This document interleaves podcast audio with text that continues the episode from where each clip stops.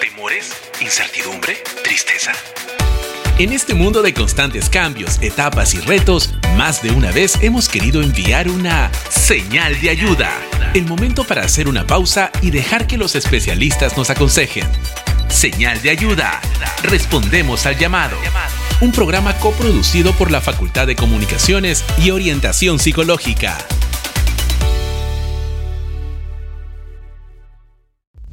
Respondemos al llamado. En señal de ayuda recogimos entre nuestros oyentes sus respuestas a la siguiente pregunta. ¿Qué se te viene a la mente cuando escuchas la palabra depresión? Profunda tristeza, que atañe la pérdida de interés por los antiguos placeres. Se me pueden venir a la mente palabras como tristeza, soledad, angustia y en general muchos, pero muchos pensamientos negativos. Es un sentimiento de tristeza que muchas veces nos provoca alejarnos de nuestra familia, del trabajo, de nuestros seres queridos y de nuestro entorno en general.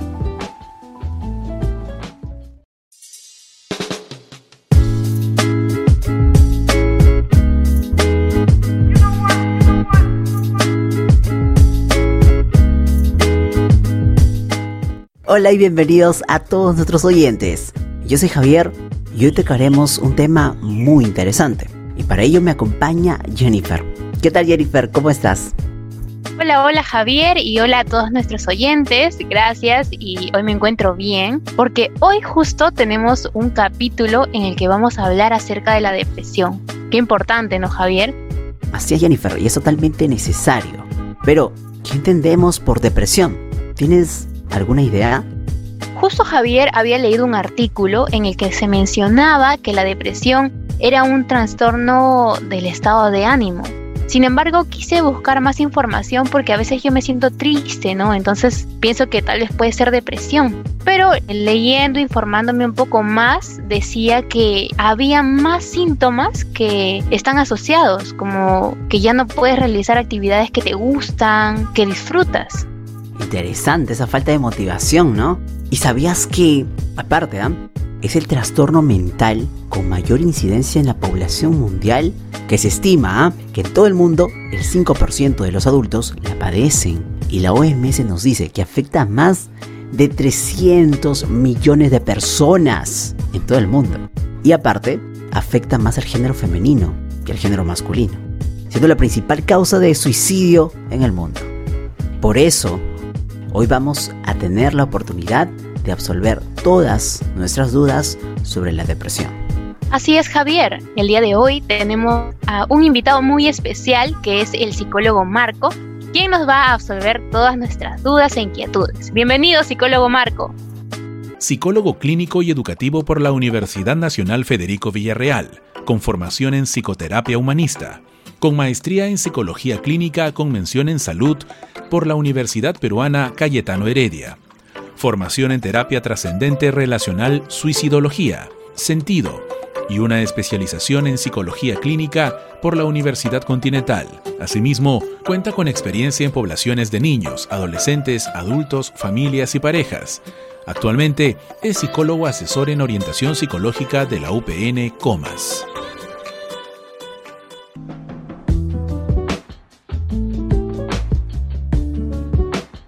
Bien, Marco, estábamos hablando sobre la depresión y estoy seguro que también surgen dudas en el público. Por eso queremos saber cómo puedo reconocer que tengo depresión, ya sea un familiar o yo. Con tu ayuda sé que vamos a profundizar un poco más. Gracias Javier por la pregunta. Es necesario en primer lugar reconocer que no es lo mismo estar triste que deprimido, porque la tristeza es una condición totalmente natural, como lo son la alegría, el miedo o la ira. Mientras que la depresión ya es una condición que se caracteriza principalmente por la presencia de la tristeza en la mayor parte de nuestro día, por no decir todos los días, y representa un cambio en nuestra forma de ver nuestra vida cotidiana. Es importante también reconocer algunas características principales que puede tener una persona que está padeciendo ello, como lo son disminución en actividades placenteras, pasatiempos, hobbies o actividades cotidianas, cambios constantes del estado de ánimo, que están muy asociados a lo que viene a ser la tristeza y la desesperanza. Cambios en el apetito. Algunas personas suben un poco más de peso mientras que otras dejan de comer.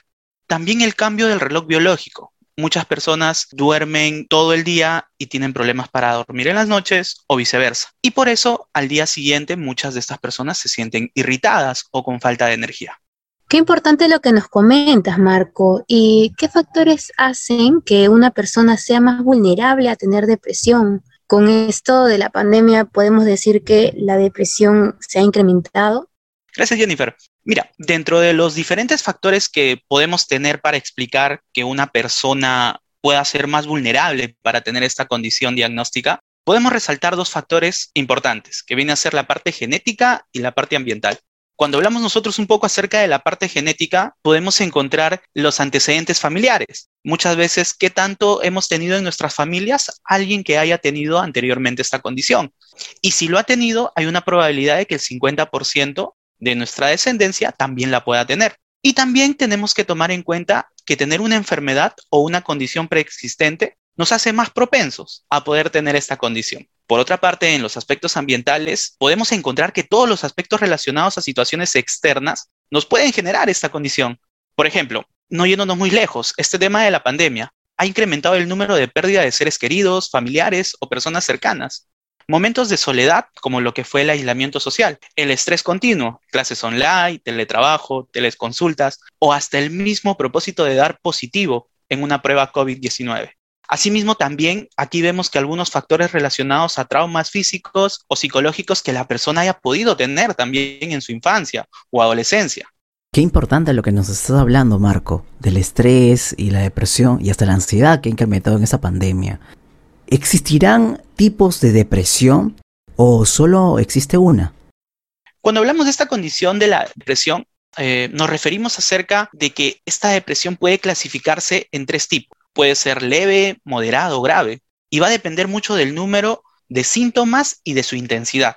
Por ejemplo, en algunos casos los síntomas afectan poco la vida de la persona o lo hacen solo en algunos aspectos específicos. Eh, a esta condición podríamos llamar que tiene una depresión leve. En otras veces puede presentarse muchos síntomas que pueden llegar a causar un deterioro o incapacidad en la persona para realizar diferentes aspectos de su vida cotidiana. Cuando vemos que está el deterioro y está afectando mucho la vida de la persona, podemos considerar que estamos hablando de una depresión grave. Y cuando queremos hablar acerca de una depresión moderada, se suele hablar de los síntomas intermedios de lo que viene a ser la leve y moderada, que no generan tanto un daño del deterioro en la persona, pero sí hay sintomatología recurrente.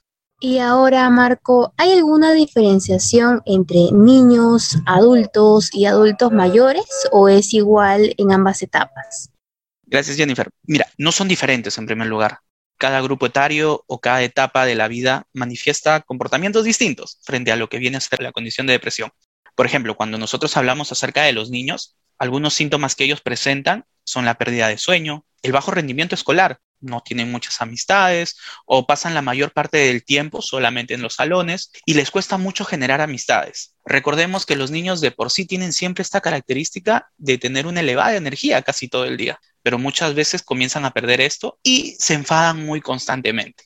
Estos cambios nos pueden evidenciar que este niño estaría manifestando algunos síntomas de la depresión, mientras que cuando pasamos a un adulto encontramos la mayoría de los síntomas que hemos explicado, pero adicionalmente tenemos dificultades en el rendimiento laboral, en la familia y escasas relaciones sociales. Y podemos ver que algunas personas muchas veces sus relaciones sociales están más ligadas al consumo de alcohol, simplemente a estar la mayor parte del tiempo en casa. Y cuando tal vez nos vamos al aspecto de adulto mayor, confundimos un poco la depresión, porque consideramos que muchas veces algunos síntomas son parte normal de lo que viene a ser el envejecimiento, pero también puede ser sintomatología de que esta persona tenga la condición de depresión. Y ahora que podemos reconocer ciertos indicadores, ¿cómo puedo acompañar a una persona que tiene depresión? Esa pregunta es muy importante porque en primer lugar, debemos validar mucho las emociones de una persona, que ella pueda sentir nuestro interés y apoyo, y a la vez debemos motivar a que busque ayuda profesional. Tal vez podemos mencionarle lo siguiente. Imagino que lo que me comentas debe ser muy difícil para ti. Te agradezco por tener la confianza de decírmelo. Probablemente yo me sentiría igual. Y tal vez cerrarle con esta pregunta. Quiero que sepas que me gustaría poder ayudarte. Sin embargo, no tengo las herramientas para hacerlo. ¿Me permitirías acompañarte a buscar una ayuda profesional? Estas pequeñas frases que te acabo de comentar son muy importantes porque permiten dar la apertura a que la persona tú reconozcas las emociones que está manifestando, las valides, no las contradigas, y le des la oportunidad de que también ella decida buscar un apoyo, pero sobre todo un apoyo profesional. Significativa, Javier, la forma de acompañar a una persona eh, en estas situaciones, ¿no? ¿Cuál sería el tratamiento más indicado para seguir en este caso? En sí esto va a depender mucho del diagnóstico que se le pueda hacer a la persona. Por ello se sugiere que siempre se haga una evaluación psiquiátrica y psicológica. No es bueno autodiagnosticarnos, nunca. Es bueno siempre ir a la ayuda de un profesional que nos pueda apoyar con ello, para que posteriormente pueda llevar terapias psicológicas para poder mejorar su calidad de vida. Importante que podemos ir a un profesional de la salud mental, ¿no? Cuando estén pasando ese tipo de depresión. ¿Qué podríamos hacer aparte para reducir el riesgo, Marco? En este caso es importante la promoción y una adecuada educación en salud psicológica, porque muchas veces las personas no llegan a un profesional capacitado porque simplemente tienen comentarios que le dan familiares, personas cercanas o hasta los mismos amigos. Y algunas cositas que podríamos dejar tal vez para que podamos prevenir el riesgo a tener esta condición de depresión es hacer deporte, comer saludablemente.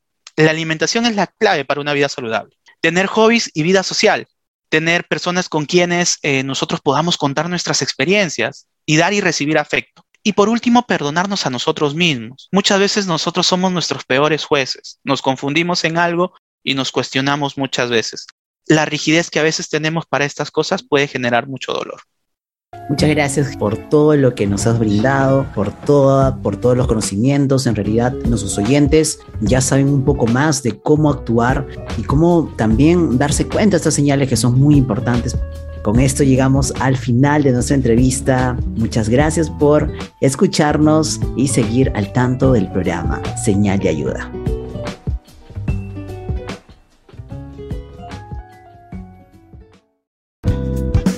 porque todos los días se aprende algo nuevo. Señal de Ayuda te presenta algunos términos para entender mejor el tema. Esto es ABC Mental. Distimia es un trastorno depresivo persistente, es decir, un tipo de depresión continua y crónica. Algunos síntomas incluyen pérdida de interés en las actividades normales, desesperanza, baja autoestima, inapetencia, falta de energía, cambios en el sueño y falta de concentración.